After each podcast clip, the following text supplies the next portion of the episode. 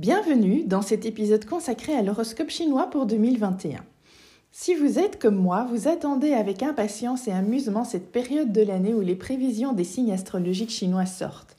D'habitude, je vous partage ces prévisions en présentiel et c'est d'ailleurs la conférence que je préfère donner. Mais cette année, pas de présentiel autorisé, j'ai donc décidé de faire un podcast pour quand même vous faire parvenir l'information sur les prévisions de l'année pour chacun de vos signes. Avant tout, il est important que je vous signale que vous n'avez pas qu'un seul animal chinois dans votre date de naissance. Celui que vous connaissez en général, c'est l'animal qui est associé à l'année de votre naissance, mais il y en a trois autres. Un associé au mois de votre naissance, un associé au jour de votre naissance et enfin un associé à l'heure de votre naissance. Cela fait donc quatre animaux chinois qui vont chacun influencer des domaines de votre vie. Votre foyer, votre travail, votre réseau social, vos ambitions.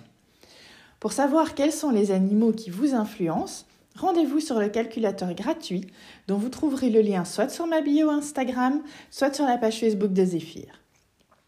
Et maintenant que vous connaissez les animaux qui composent votre date de naissance, c'est parti pour les prévisions de l'année 2021. Et voilà déjà les prévisions pour le dernier signe de l'horoscope chinois, le rat. Les personnes qui ont du rat dans leur date de naissance ne seront pas en reste en 2021 de belles énergies les accompagnent et notamment la faculté d'appréhender des sujets complexes. Si vous aviez envie de profiter de 2021 pour acquérir de nouvelles connaissances ou de nouvelles compétences, foncez. Vous aurez beaucoup plus l'occasion de voir votre réseau de connaissances croître. C'est le moment idéal de réseauter, car le meilleur moment pour construire des relations efficaces, c'est quand on n'a pas vraiment besoin de les utiliser. Construisez et développez votre réseau maintenant pour pouvoir y faire appel lorsque vous en aurez besoin.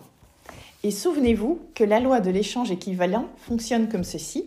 Il faut donner pour recevoir. Et cela commence toujours par donner. Plus vous donnez, plus les liens que vous construisez seront solides. Et oui, c'est un investissement à long terme. Tout comme les personnes qui ont du coq dans leur date de naissance, la valeur de vos actifs, et il faut prendre actif au sens large, va augmenter en 2021. Et si vous décidez de les mettre sur le marché, vous en tirerez une belle plus-value. D'un autre côté, vous aurez l'impression de voir les obstacles s'accumuler en 2021. En réalité, ces obstacles dissimulent des opportunités extraordinaires. Donc, plutôt que de céder à la frustration face à ces défis, cherchez l'opportunité qu'ils dissimulent.